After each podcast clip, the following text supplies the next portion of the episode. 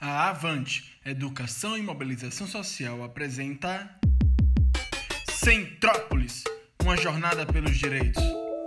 Audionovela produzida com o apoio da Kinder Not Health, KNH, através do projeto Estação Subúrbio, nos trilhos dos direitos. Acompanhe.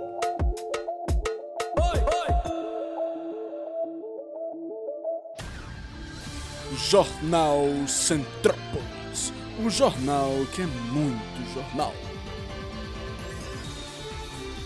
Bom dia! Interrompemos a maravilhosa programação do encontro com Atila para dar uma notícia urgente. É isso mesmo. Trazemos notícias atualizadas sobre o caso do caos na capital. Bom dia, Manu! Como vocês podem ver, se vocês achavam que estava sendo um bom dia, vocês podem ver que vocês só podem estar loucos. Como vocês podem ver, estou na porta do maior hospital da capital. E como vocês podem ver, estão vendo a visão do terror. Os hospitais da capital de Centrópolis. Essa é a fila de emergência, Wilson. Como você pode ver, é sim, Manu. Como vocês podem ver, estou aqui com a profissional de saúde responsável pela unidade para nos dizer como a senhora pode ver, todos querem saber o que está acontecendo, Dani Vanella. Saudade de um tempo em que a gente tinha um plantão tranquilo, né, meu filho? Como vocês podem ver, esta é a visão da profissional responsável. Como a senhora pode ver, estou aqui para te fazer aquela pergunta crucial para os nossos telespectadores poderem ver. A situação está séria mesmo? Está. A equipe que temos e a quantidade de leitos não vai dar conta dessa demanda. Os postos de saúde não param de encaminhar pacientes, mas infelizmente nós não temos mais vagas para atender a todos. Só tenho isso a dizer, precisa entrar. Como vocês puderam ver? Pega a visão! É com você, Manu! É, pessoal, agora precisamos saber o que o secretário de saúde tem a dizer. Cadê o prefeito? E o governador? Muitas crianças, mulheres grávidas, idosos, em busca de atendimento e não vão encontrar. Vale lembrar que está na lei. As crianças têm o direito de crescer com saúde e as grávidas têm direito a cuidados especiais para o nascimento saudável. E a assistência médica, cadê? Como vocês podem ver, não só para elas, né? Como podemos ver, precisamos de soluções urgentes. Boa noite, até amanhã. Jornal Centrópolis, o jornal que é muito jornal. Meu Deus! Não imaginava que estava assim. Se os hospitais já estão lotados com as pessoas de Centrópolis, imagina para as pessoas que vão vir dos interiores. Disse Tina, que tinha acabado de conseguir se hospedar no quarto que a avó mantinha na capital. Preciso fazer alguma coisa urgente. Mas antes.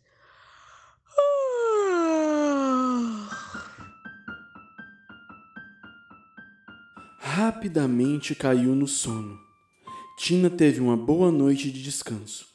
Logo de manhã, levantou correndo para poder tomar café e tentar encontrar com o prefeito. Apesar de todas as notícias nos jornais e o caos na saúde, deu para ver que a maioria das pessoas não estava se importando muito com a situação, seja por achar que não era nada ou porque não estavam bem informados. Raras eram as pessoas que estavam realmente preocupadas. Ao chegar na lanchonete, Tina se sentou na primeira mesinha que viu. Fez o seu pedido e, enquanto esperava, se colocou a rabiscar um pequeno caderno que levava para poder se planejar no que falar. Tomou seu café da manhã e, ao se levantar, acabou esbarrando em uma bandeja e derramou todo o suco que lá estava em cima do garoto que segurava essa bandeja. Quando ela levantou seu olhar e se deu conta. Guga? Oi, Tina. Que bom que eu te encontrei. Só a minha blusa que não está muito animada, né? Os dois caíram na risada. E Tina começou a tentar enxugar a meleira que tinha feito. Ah, não precisa. Eu tenho outra blusa na mochila. Eu posso trocar. Perdão, Guga, perdão. Ah, que é isso, Tina. Tudo bem, foi só uma blusa, fique tranquila. Não. É, é desculpa mesmo pelo nosso último encontro. aquela treta. Os dois se abraçaram emocionados com um encontro repentino. Meio sem jeito com a aproximação, Guga então interrompe repentinamente o abraço e, cheio de vergonha, muda de assunto. É, você viu? A situação tá feia por aqui, né? É. Pra quem não tava acreditando no que a vovó disse, esse prefeito vai ter um enorme trabalho pela frente. Acho que agora eles vão cair na real. Só pode. E eu tenho um plano para ajudar. Espero que ele aceite me receber hoje. De lá, os dois então vão para a prefeitura. Chegando na porta, se deparam com todo mundo trabalhando normalmente, em exagero, como sempre.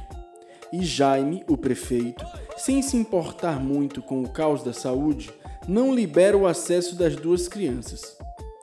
Eles então saem em direção à casa da avó de Tina para bolar um plano. E lá eles decidiram. Já que ele não quer ouvir a gente, eu sei de alguém que pode ajudar.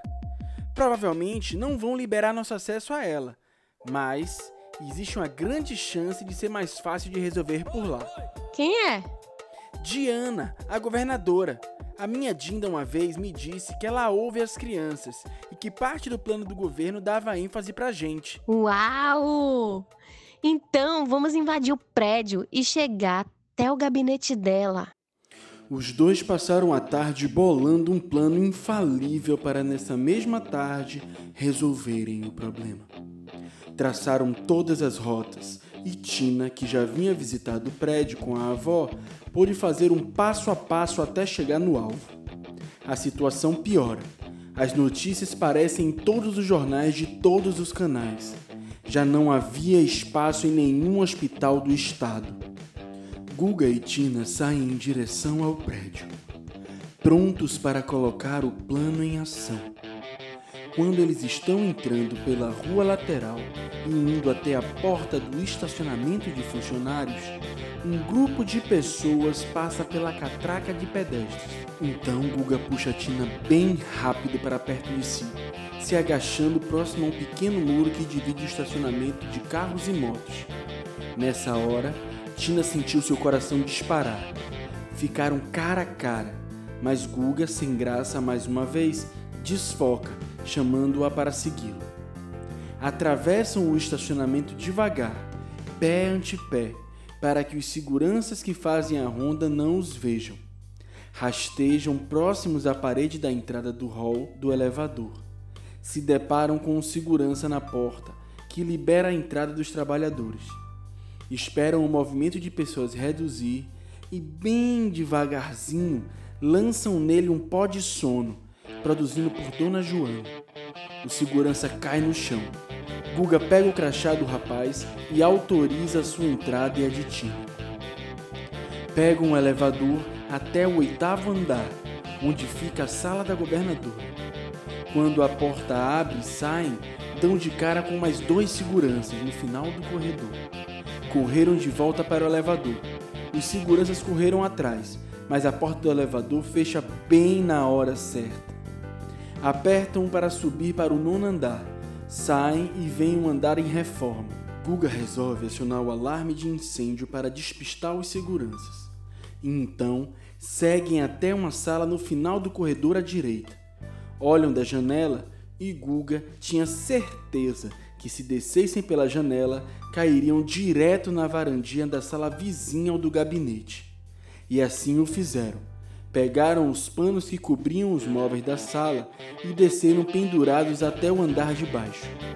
Com a confusão da evacuação do prédio, tiveram que ser rápidos e, ao chegar de volta no oitavo andar, saíram sorrateiramente pela porta, correram e se esconderam atrás da mesa da secretária. Alguns seguranças passaram correndo por perto e de repente. E agora? Será que eles vão conseguir entrar no gabinete da governadora? E o que será que tem nessa mala? Continua no próximo episódio. A Avante, Educação e Mobilização Social apresentou Centrópolis, uma jornada pelos direitos. Uma audionovela com o apoio da Kindernot Health, KNH através do projeto Estação Subúrbio, nos trilhos dos direitos. Siga nossas redes sociais e acompanhe nosso site. Um abraço e até breve!